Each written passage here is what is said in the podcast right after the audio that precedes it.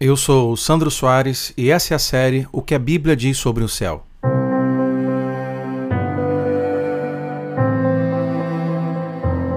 Hoje, todo o planeta está dominado por um medo global da morte.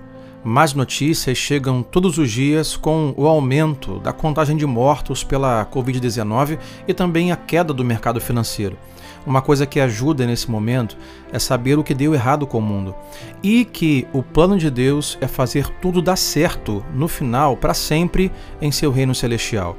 Infelizmente, porém, esse grande plano de resgate que aguarda os filhos de Deus e a criação não é muito ensinado nos dias de hoje, ou pelo menos não em detalhes, deixando as pessoas com muitas perguntas sobre a vida após a morte, ou eu diria, a vida após a vida.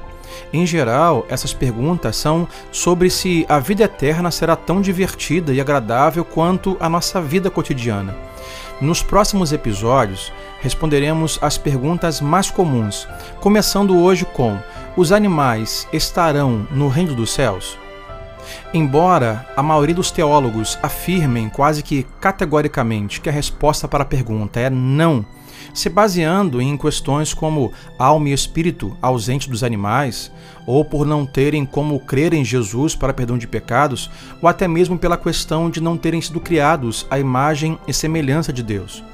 Diante de tudo que já abordamos até aqui em nossa série, precisamos parar de olhar o céu como algo abstrato, aquela imagem limitada desenhada em um quadro. O céu, como falamos, é uma cidade, é um lar, é um jardim, em um grande reino onde o reino agora invisível um dia se juntará ao reino visível, e serão então novos céus e nova terra. O paraíso do Éden nos será devolvido como na criação. Hoje eu quero convidar você a considerar pelo menos três motivos, também bíblicos, que me levam a considerar o sim como resposta. Os animais estarão no reino dos céus.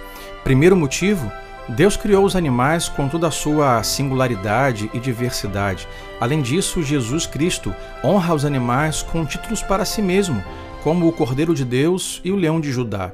Segundo motivo, ao descrever o novo céu e a nova terra reunidos como o reino sob o reinado de Deus, não apenas os seres divinos e humanos estarão juntos, os animais se juntarão a nós. Eu leio Isaías 11, do 6 a 8, que diz: o lobo viverá com o cordeiro, o leopardo se deitará com o bode, o bezerro, o leão e o novilho gordo pastarão juntos, e uma criancinha os guiará.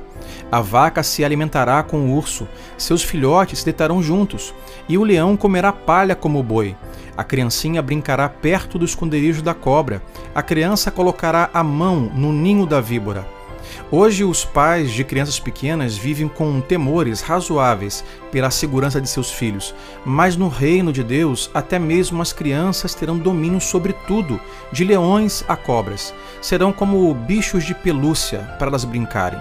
Terceiro motivo, os animais louvarão a Deus no céu. Eu vou citar o Salmo 148, do 10 ao 13, que diz: Todos os animais selvagens e todos os rebanhos domésticos, todos os demais seres vivos e as aves, reis da terra e todas as nações, todos os governantes e juízes da terra, moços e moças, velhos e crianças, louvem todos o nome do Senhor pois somente o seu nome é exaltado, a sua majestade está acima da terra e dos céus.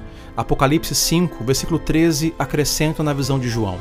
Depois ouvi todas as criaturas existentes no céu, na terra, debaixo da terra e no mar, e tudo o que neles há, que diziam: Aquele que está sentado no trono e ao Cordeiro sejam o louvor, a honra, a glória e o poder para todo o sempre. Existe uma diferença, claro, entre um ser humano que tem uma alma e é feito em imagem de Deus e um animal. Um animal não é um humano, mas também não é uma planta. Eles são seres vivos que podem se comunicar, baleias, golfinhos, tantos outros, quem sabe até o seu pet, e podem se relacionar. Portanto, Deus não apenas os incluiu em seu plano de design original, mas também eu creio que os incluirá em seu plano de reformulação. Bom, como vai ser isso?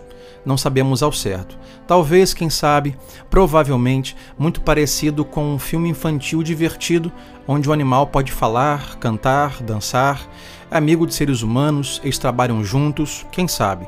Sim, talvez como Rei Leão, Garfield, Doutor Dolittle, Paddington, Scooby-Doo, Stuart Little, Tartarugas Ninjas, Alvin os Esquilos, Nemo, Dory, Mickey Mouse, Kung Fu Panda, Marmaduke, Dumbo e tantos outros exemplos. Não sabemos como será, mas temos grandes possibilidades de que todos nós estaremos juntos adorando aquele que reina e vive para sempre. Deus te abençoe. Até o próximo episódio, em nome de Jesus.